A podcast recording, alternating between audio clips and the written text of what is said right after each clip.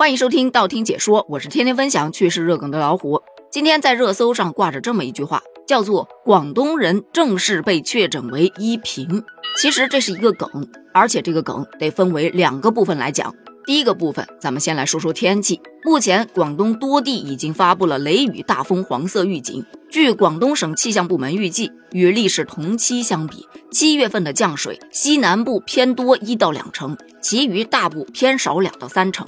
月内呢，主要有四次的降水过程，大致会出现在五号到七号中到大雨，十一到十三号中到大雨，二十一到二十三号大到暴雨，二十六到二十九号大到暴雨。你发现没？几乎一整个月就泡在雨水当中了。而这雨大到什么程度呢？就像跟依萍要钱那天一样大。看，这就出现了咱们梗当中最重要的两个字——依萍。此前啊，有这么一个话题，叫做“如何不说雨，形容雨很大”。文艺范儿的小伙伴就说：“五湖四海倾盆覆，颠倒人间万里路。”我站在能呼吸的海里，确实这文艺范儿十足啊。还有一些直接编了个故事：我站在这里，卖伞的小贩快步朝我走来，他问我要伞不喽？我问多少钱一把？两百一把喽。快给我来一把，看看。两百块钱一把的伞，掏起来毫不心疼，可见这雨有多大呀！还有把萧敬腾当成了一个丈量单位的，就说今天这雨大到了，像是来了十个萧敬腾。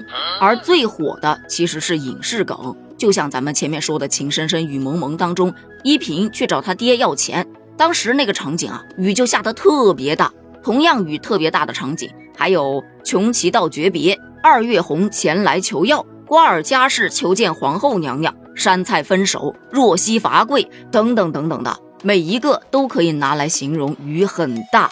所以这一句其实把依萍替换成二月红，替换成若曦，都是同样的效果。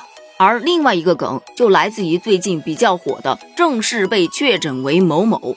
比方说前几天。正式被确诊为懒羊羊登上热搜，是因为啊，大家发现，在《喜羊羊与灰太狼》这部动画片当中，懒羊羊的为人处事之道简直堪称典范，很少反思自己，有问题那都是别人的问题，遇到困难基本不慌。跟美羊羊一起被绑到了灰太狼的锅边，美羊羊都快急哭了，懒羊羊还睡着觉呢。问他这个时候你怎么还睡得着呢？他的回答是：反正马上都要死了。那死之前得干点自己喜欢的事儿啊！我就喜欢睡觉啊，所以得抓紧再睡睡。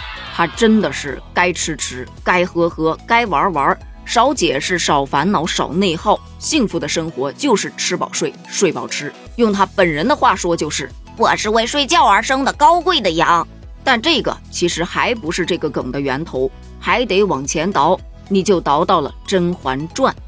要说《甄嬛传》，那真的是一部经典中的经典。这么多年过去了，依然在不断的爆出新梗，而且他总有理由登上热搜。这部剧当中的每一个人物都让人过目不忘，都有各自的特色在。甄嬛身边有一个叫做浣碧的，虽说是丫鬟，但其实是她妹妹，对待别人往往都是高高在上，自我感觉特别好，老看不惯别人，也更看不惯身份比她低的人过得好。于是就有了正式被确诊为浣碧，因为我总看不惯别人。还有安陵容。可以说呀，他这一辈子都活得小心翼翼，非常的累，从来就没为自己而活，临死的那一刻才解脱。所以网友就说：“我被确诊为安陵容，因为我真的好累。”再说那个齐贵人，她呀其实长得真的特别的漂亮，家世也很好，但就是没什么脑子，完全被皇后捏在手心里，有用的时候就用，没用的时候一脚给她踢开，智商和情商都不在线。所以有人说。我正式被确诊为祺贵人，因为我天生蠢笨，但又实在是生的美丽。还有被确诊为皇后的，本宫的头真的好痛啊！我被确诊为端妃，我看着快死了，其实我还活着。我被确诊为甄嬛，因为本宫的眼里见不得脏东西。于是，正式被确诊为某某就成了一个非常有意思的梗了。